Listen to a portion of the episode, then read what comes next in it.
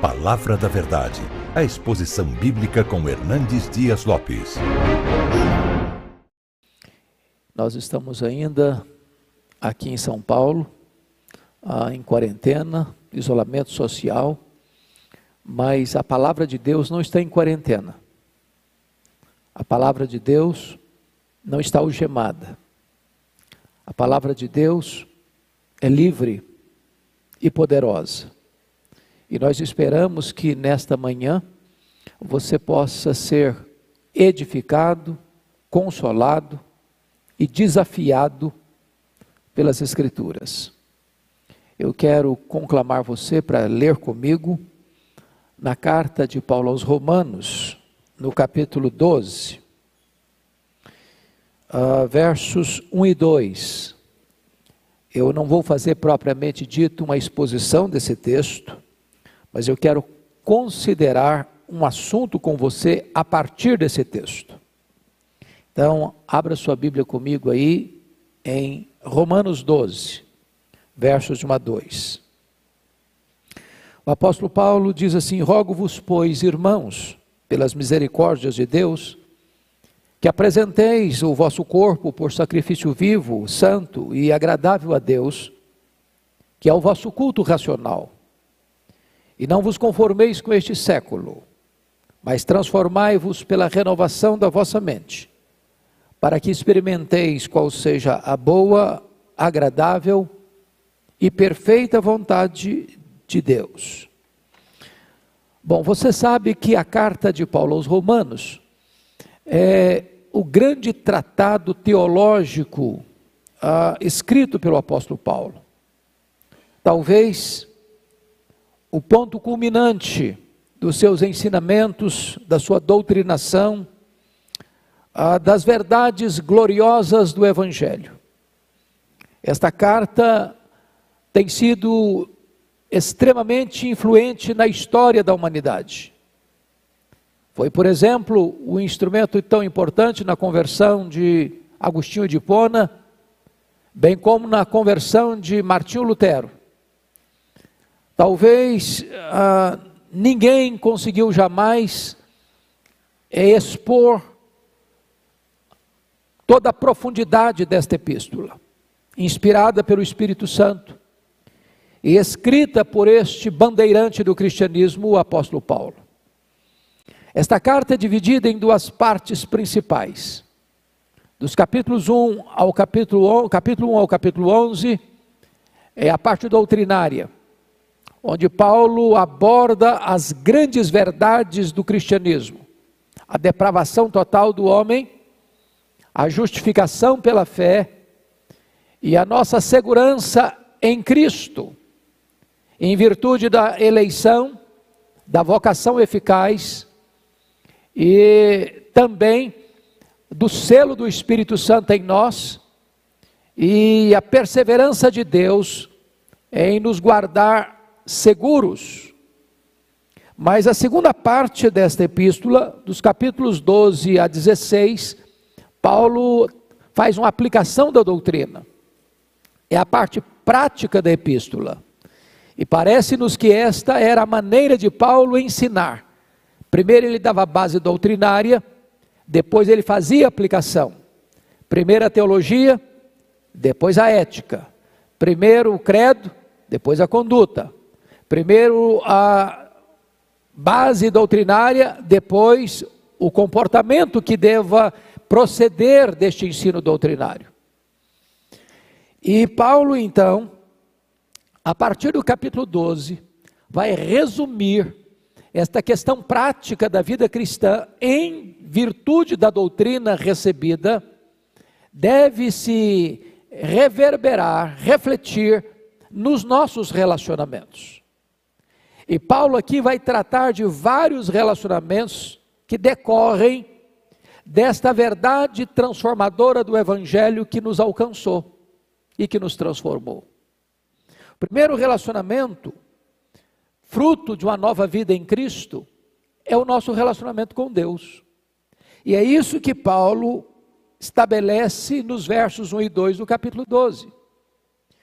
Rogo-vos, pois, irmãos, veja você que esta preposição pois é uma espécie de elo de ligação entre o que Paulo ensinou até agora, dos capítulos 1 a 11, com o que ele vai agora é, estabelecer como norma de vida para os crentes.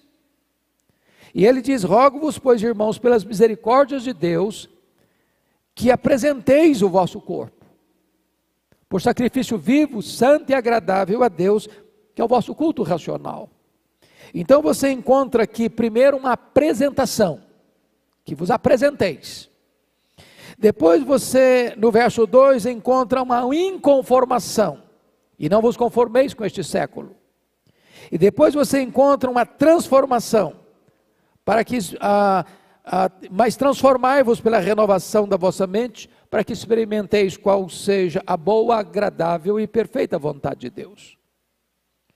Como é que você se relaciona com Deus?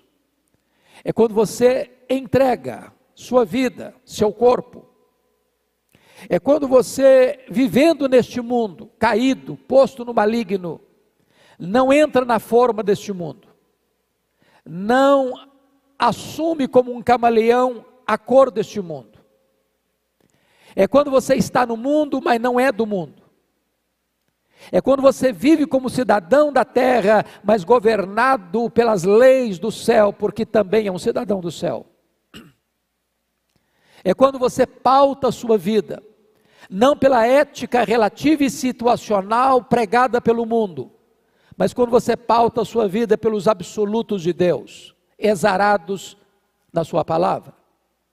E então Paulo diz que quando você desta maneira age, você vai sendo transformado pela renovação da sua mente, para que você experimente qual seja a boa, agradável e perfeita vontade de Deus. Primeira coisa, a sua relação com Deus é a sua entrega para Ele, para viver com Ele e para a glória dEle, e para viver neste mundo como um elemento de transformação e não de conformação com este século.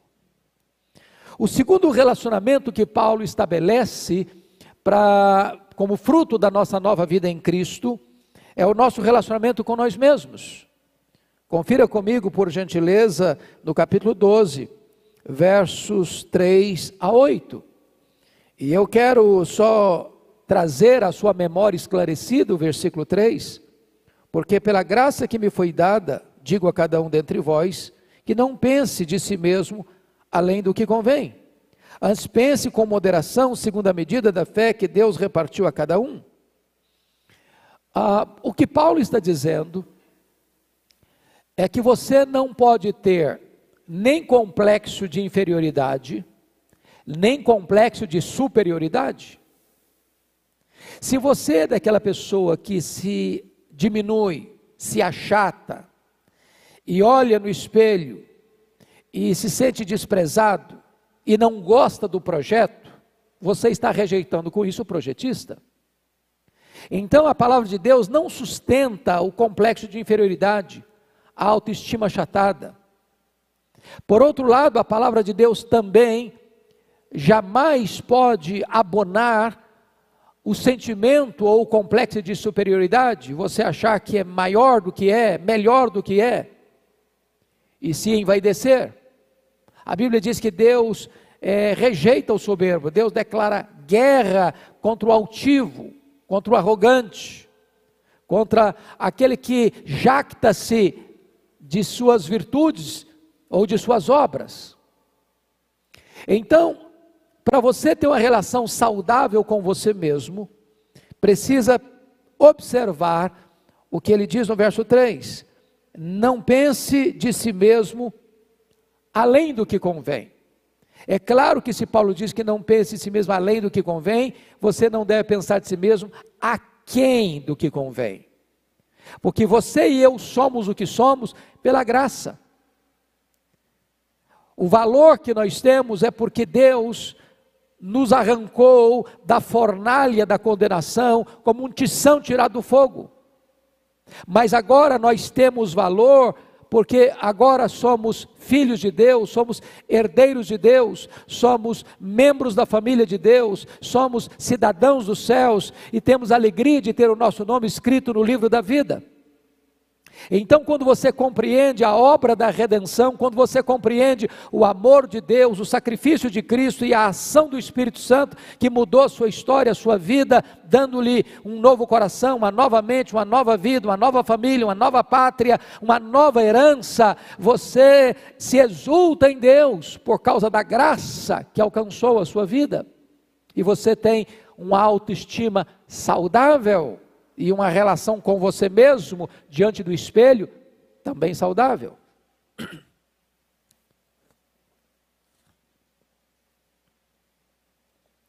Terceiro relacionamento que Paulo estabelece para nós, o fruto da nossa conversão, da obra de Deus em nós, retratado nos capítulos 1 a 11, é o nosso relacionamento com os nossos irmãos. E agora Paulo está falando os nossos irmãos em Cristo, o nosso convívio como família de Deus. E isso está bem expresso nos versos 9 uh, ah, até o verso uh, de número 16 do capítulo 12. E ele trata da necessidade do amor. O amor seja sem hipocrisia. O que, que significa isso? É que Deus não quer apenas o discurso do amor, Deus quer a prática do amor. Não adianta você é, rasgar seda é, e eloquentemente proferir palavras bonitas ao seu irmão na fé, dizendo que o ama, se as suas atitudes em relação a esse irmão são contrárias ao seu discurso. É isso que Paulo está dizendo: o amor seja sem hipocrisia. Mas quando chega no versículo 10, ele diz: Amai-vos cordialmente uns aos outros, com amor fraternal. É como se você amasse o seu irmão em Cristo, como você ama o seu irmão de sangue. Como é que você ama o seu irmão de sangue? Não porque ele é apenas uma pessoa virtuosa. Você o ama porque ele é membro da sua família. Você o ama apesar dos seus defeitos, das suas limitações. E Paulo vai dizer para nós o que significa isso. Preferindo-vos em honra uns aos outros. Como é que você se relaciona com seus irmãos na fé? Com seus irmãos de outras denominações? Com seus irmãos que fazem parte do corpo de Cristo? Achando-se superior a eles? Diminuindo-os, ao mesmo tempo tentando elevar você? Paulo diz: não, você deve preferir o seu irmão em honra. Ou seja, na ordem da vida cristã é primeiro Cristo, depois o outro, só então você. E é desta maneira quando você coloca o seu irmão acima de você e prefere-o em honra, ficando depois dele, é esta que é a expressão máxima do que significa amor cordial ou amor sem hipocrisia. É desta forma que, que Paulo vai mostrar que é esta a grande bandeira que se desfralda no testemunho cristão, porque é Jesus quem disse isso: nisto conhecerão todos que sois meus discípulos, se tiverdes amor uns pelos outros. Mas ainda no versículo 13, o apóstolo Paulo retrata uma outra expressão desse amor, quando ele diz: compartilhai as necessidades dos santos, praticai a hospitalidade. Ou seja, como é que eu relaciono, me relaciono com os meus irmãos na fé?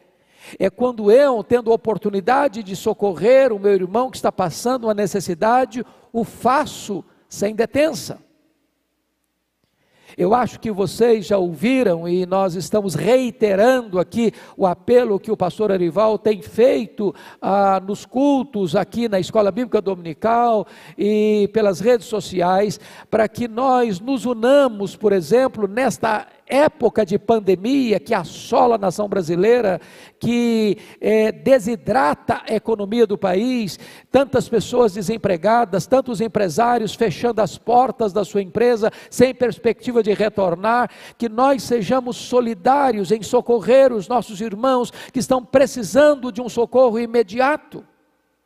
E eu volto a reiterar este apelo de que você que tem recursos, e você que pode, você que é, é, é, sensível a este apelo, que você nos ajude a ajudar as pessoas necessitadas, porque está escrito aqui que nós precisamos compartilhar as necessidades dos santos. Mas finalmente Paulo trata dessa questão do relacionamento com os nossos irmãos, quando ele chega no verso 16, ele diz assim: Tende o mesmo sentimento uns para com os outros. Em lugar de ser desorgulhosos, condescendei com o que é humilde, não sejais sábios aos vossos próprios olhos. Talvez a maneira mais vergonhosa de eu me exaltar é rebaixar o meu irmão. Porque quando eu rebaixo o meu irmão, automaticamente eu estou me autopromovendo. E Paulo, sabendo de que o nosso coração enganoso, tendencioso para o orgulho, põe o machado da verdade na raiz deste perigo e diz: tende o mesmo sentimento uns para com os outros, em lugar de serdes orgulhosos, condescendei com que é humilde. Mas agora vamos para o quarto relacionamento que Paulo nos ensina como fruto da nossa nova vida em Cristo Jesus.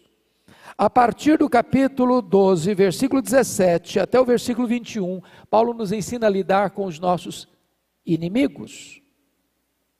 Veja bem, o cristão não cria inimigos, mas o cristão tem inimigos. O cristão não é aquele que passa a odiar alguém, mas o cristão é aquele que, por ser cristão, é odiado por alguém. Como você reage quando as pessoas perseguem você, odeiam você, falam mal de você, orquestram contra você, conspiram contra você, insurgem-se levianamente, maldosamente contra você, qual é a sua atitude? E Paulo responde, versículo 17: Não torneis a ninguém mal por mal, esforçai-vos por fazer o bem perante todos os homens. Porque quando alguém faz o mal a você, talvez esse alguém até espere que você faça o mal a ele também para empatar o jogo. Ele fala mal de você, você fala mal dele, ele, ele critica você, você também critica ele, ele persegue você, você também persegue a ele. E quando você entra nesse jogo da retribuição, da vingança, do dar o troco, do pagar com a mesma moeda, do devolver com a mesma força, você se nivelou ao seu inimigo. Então o apóstolo Paulo nos ensina aqui que o caminho não é esse, mas é nos esforçarmos por fazer o bem perante todos os homens. E fazer o bem exige um esforço redobrado. Porque o ímpeto do nosso coração, ou talvez o desejo da nossa carne, é pagar na mesma moeda. É por isso que, para você lidar com o seu inimigo, você precisa ter autodisciplina. No versículo 18 ele diz: Se possível, quanto depender de vós, tende paz com todos os homens. E é claro que Paulo aqui, ao falar, se possível, quanto depender de vós, tende paz com todos os homens, a hora de não ter paz é quando a verdade de Deus está sendo sacrificada, quando o evangelho está sendo comprometido, quando os absolutos do reino de Deus estão colocados em, em, em, em jogo, e então nessa hora você se levanta para defender princípios e valores.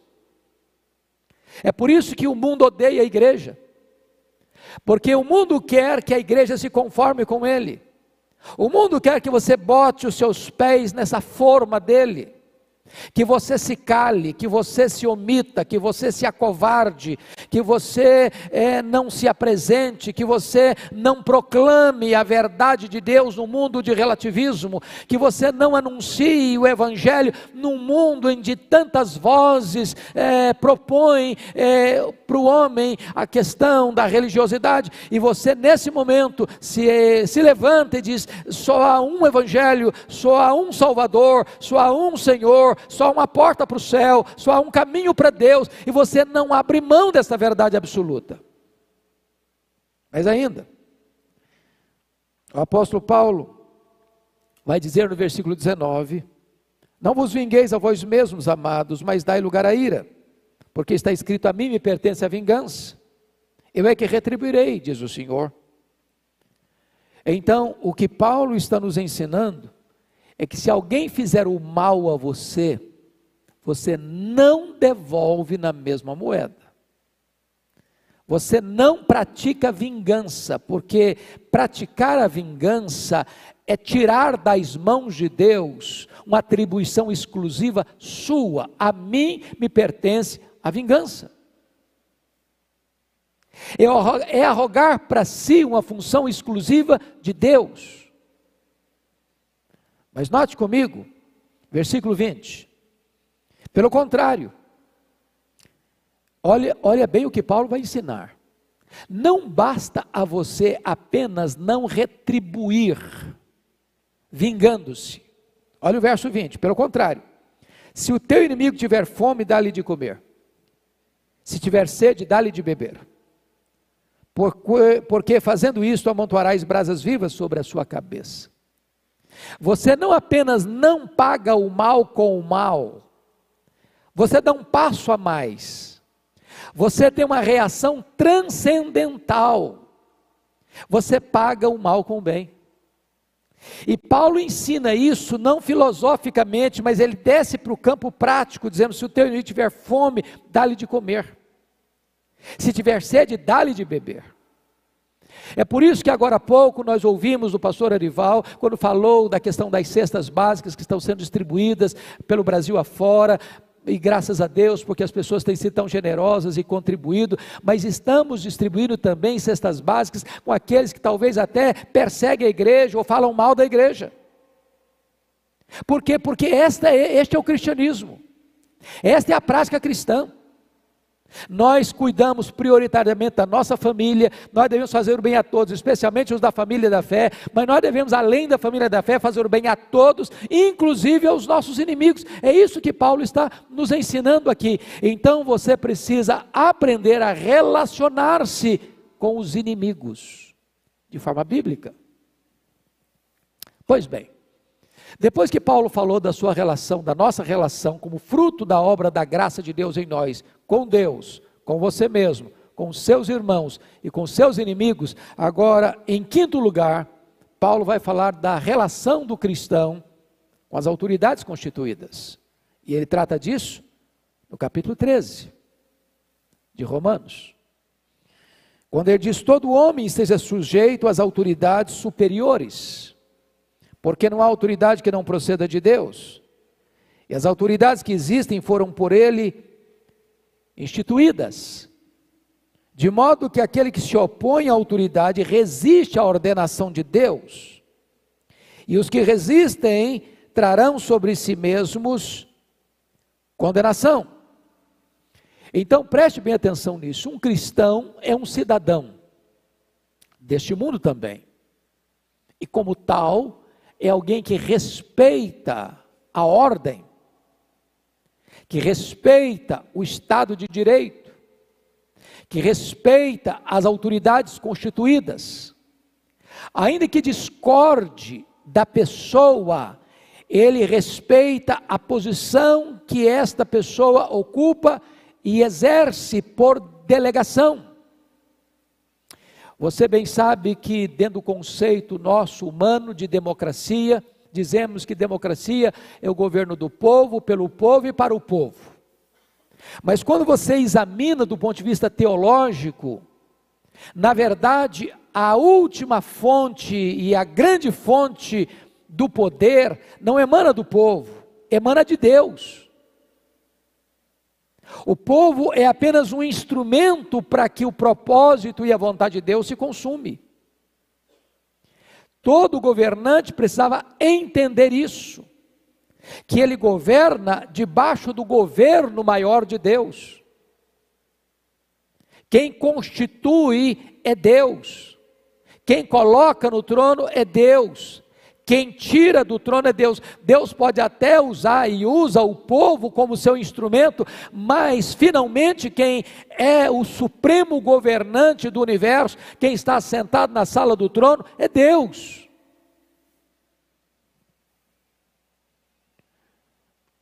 Desta forma, o apóstolo Paulo vai estabelecer que você não deva temer os magistrados, as autoridades constituídas, se você faz o bem. Você até terá louvor dela. Agora, se você faz o mal, você deve temer. Porque a autoridade constituída é ministro de Deus, vingador, para atender este serviço divino. Em outras palavras, se eu e você, particularmente, não temos poder para pagar o mal com o mal, de retribuir quem nos faz mal ao mal, cabe ao Estado aplicar a lei e exercer a justiça. E é muito importante você compreender isso, para que você tenha uma relação saudável com as autoridades constituídas. Nosso papel ainda, como Paulo ensina na sua carta, a primeira carta a Timóteo, é de orar pelas autoridades constituídas. Em vez de fazer fake news acerca das nossas autoridades, em vez de tentar destruir a imagem das nossas autoridades, seja um presidente, seja um governador, seja um prefeito, seja os poderes da República, legislativo, executivo, judiciário, porque esses poderes, conforme Isaías 33, 22, eles emanam do próprio Deus. É Deus quem é o supremo juiz, é Deus quem é o supremo rei, é Deus quem é o supremo legislador. E os homens exercendo esses três poderes não podem nos salvar, mas Isaías 33, 22 diz que o nosso Deus, sendo representante máximo do poder legislativo, do poder executivo e do poder judiciário, ele nos salvará. Nele está a nossa salvação. Pois bem, depois que Paulo então tratou desses cinco relacionamentos, fruto da nossa nova vida em Cristo, relacionamento com Deus, relacionamento com nós mesmos, relacionamento com os nossos irmãos, relacionamento com os nossos inimigos, relacionamento com as autoridades constituídas. Paulo conclui esta matéria da aplicação da doutrina, mostrando como é que deve ser o nosso relacionamento com os nossos irmãos em Cristo que pensam diferente de nós. Por que, que é importante isso? Porque nós precisamos ter uma visão mais ampla do corpo de Cristo. Às vezes a gente pensa que a nossa igreja ou a nossa denominação é a única representante do reino de Deus na terra. E às vezes nós achamos que nós somos os únicos que estão marchando rumo ao céu. E desprezamos outros irmãos porque eles têm algumas deficiências, porque achamos que nós somos os melhores. Precisamos baixar a bola e acabar com essa arrogância. Então o apóstolo Paulo vai tratar aqui como é que você se relaciona com irmãos que pensam diferente. E Paulo levanta aqui um problema, uma questão para tratar dessa matéria. Naquela época que Paulo escreveu esta carta, Existia dois tipos de grupos dentro da igreja: os chamados crentes fortes e os chamados crentes fracos. Paulo, lá no capítulo 15, se apresenta, no versículo 1, como membro deste grupo chamado dos crentes fortes. E o que caracterizava o crente fraco e o crente forte é que naquela época, onde havia muitos cultos pagãos, e muitas vezes dentro do politeísmo ah, romano, e também do politeísmo grego, que ainda prevalecia dentro da cultura romana, havia cultos ah, pagãos onde se sacrificava animais e parte desta carne era consumida, seja nos templos pagãos ou parte desta carne descendo para os mercados e sendo vendidos para as, para as pessoas comuns. Então, os chamados crentes fracos, com medo de se contaminarem, resolveram não comer carne, só comer legumes. É o que ele diz aí no capítulo 4, versículo 14, versículo 1. Acolhei ao que é débil na fé, não porém para discutir opiniões. Um crê que de tudo pode comer, mas o débil come legumes. E aí Paulo estabelece no verso 3: quem come não despreze o que não come, e o que não come não julgue o que come, porque Deus o acolheu. O que Paulo está ensinando aqui? Ele trata disso talvez de uma maneira mais abrangente ainda, na sua primeira carta aos Coríntios, capítulos 8, 9 e 10, quando ele lida sobre a questão da liberdade cristã.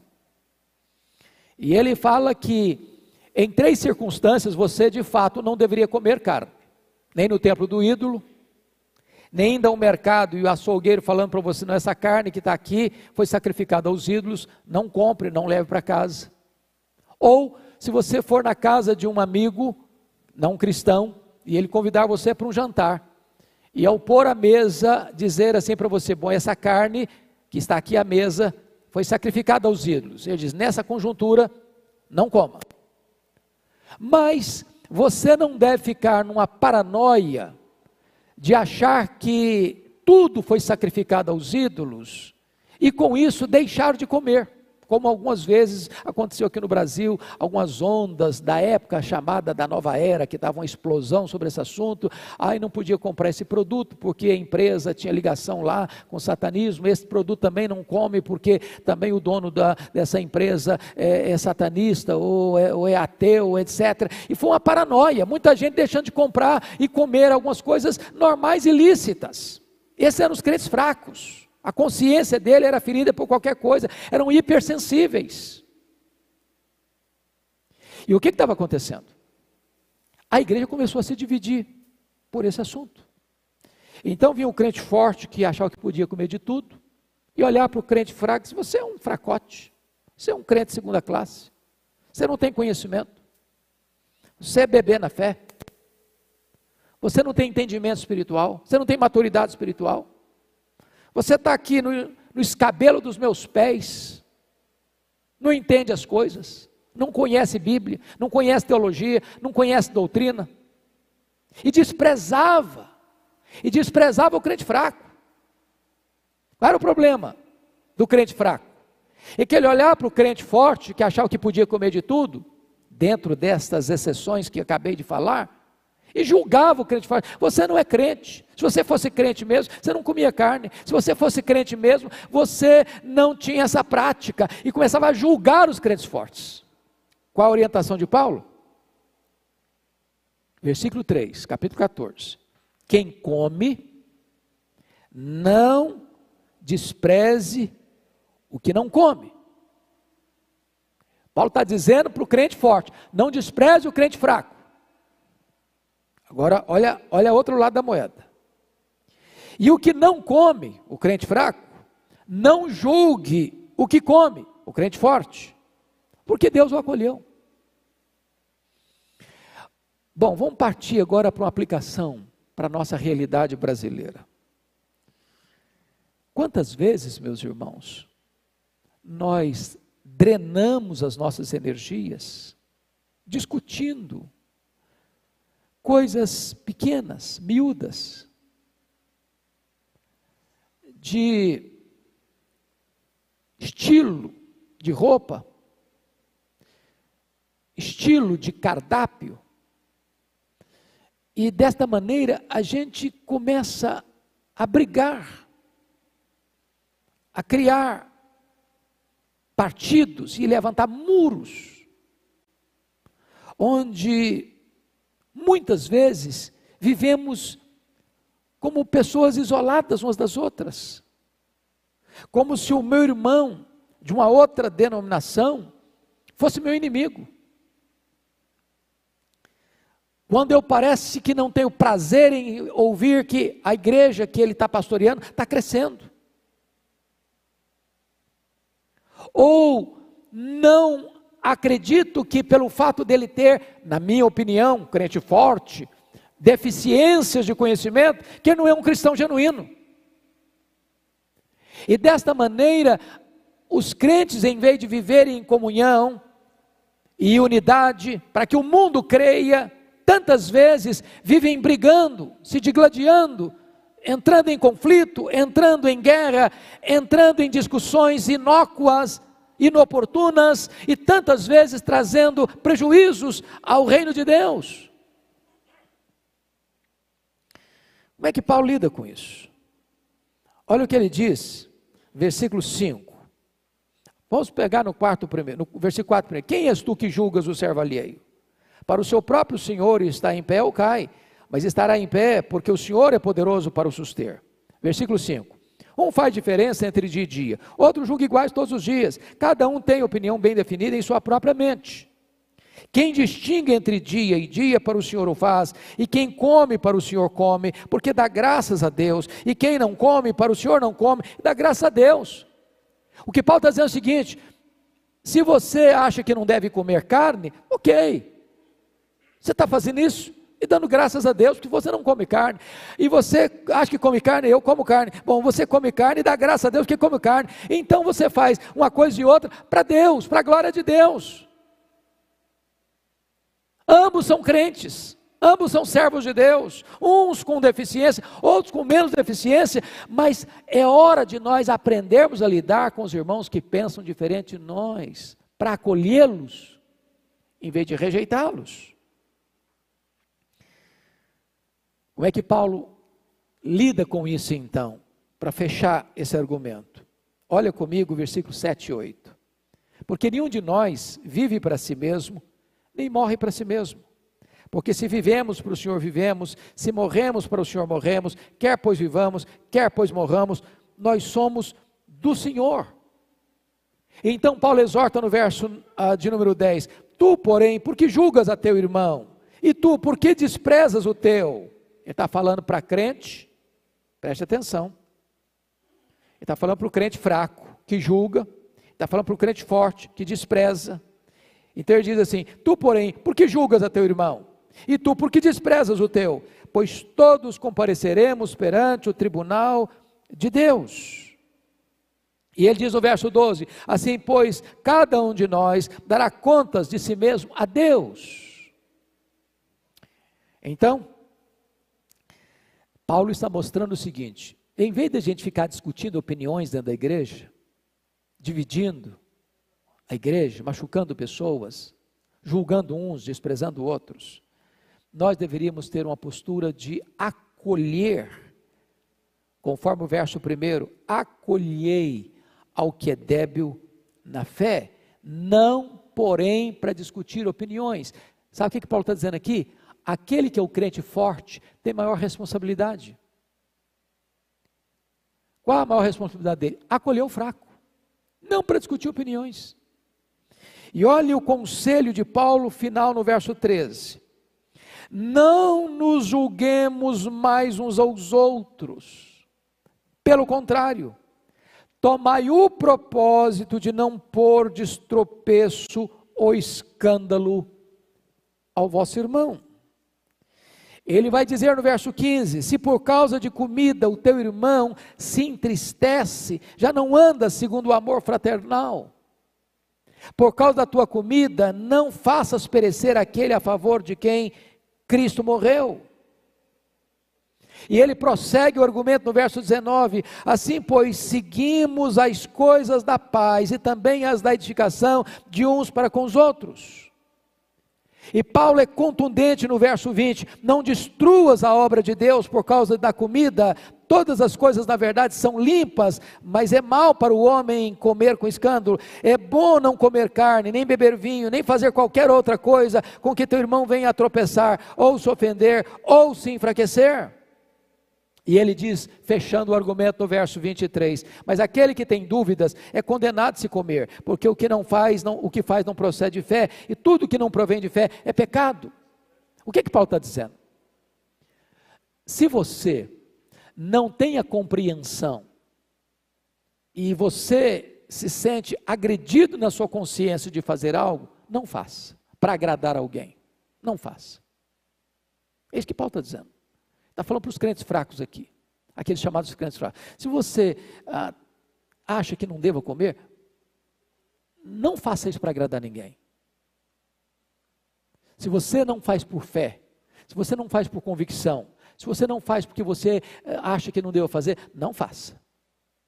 Porque o que não provém de fé é pecado. Então, é, eu quero concluir este estudo é, levando você ao capítulo 15, no versículo 1, Paulo diz assim: Ora, nós que somos fortes, e aí ele se apresenta como fazendo parte deste time que se chama forte. Nós que somos fortes, devemos suportar as debilidades dos fracos e não agradar-nos a nós mesmos. Portanto, cada um de nós agrade ao próximo no que é bom para edificação. Meu amado irmão, este é o apelo então que eu faço a você agora. Se você entende que você tem mais conhecimento que seu irmão, se você entende que a sua denominação, ela tem um nível de conhecimento maior do que o conhecimento de outros irmãos de outras denominações, não os despreze. Acolha-os. Não para discutir opiniões. Se você tem uma determinada prática particular, aqui no caso que Paulo levantou era comer carne, não agrida o seu irmão com o seu direito de comer carne, para escandalizá-lo. A liberdade cristã não é ditada pelos seus direitos. A liberdade cristã é normatizada pelo amor. Você que é um crente forte, abstém-se dos seus direitos por amor ao seu irmão fraco, para acolhê-lo. Então o apóstolo Paulo, veja você que depois de tratar de assuntos tão robustos da teologia, entra para a prática desta teologia, tratando de seis relacionamentos. Primeiro, relacionamento com Deus. Segundo, relacionamento com você mesmo.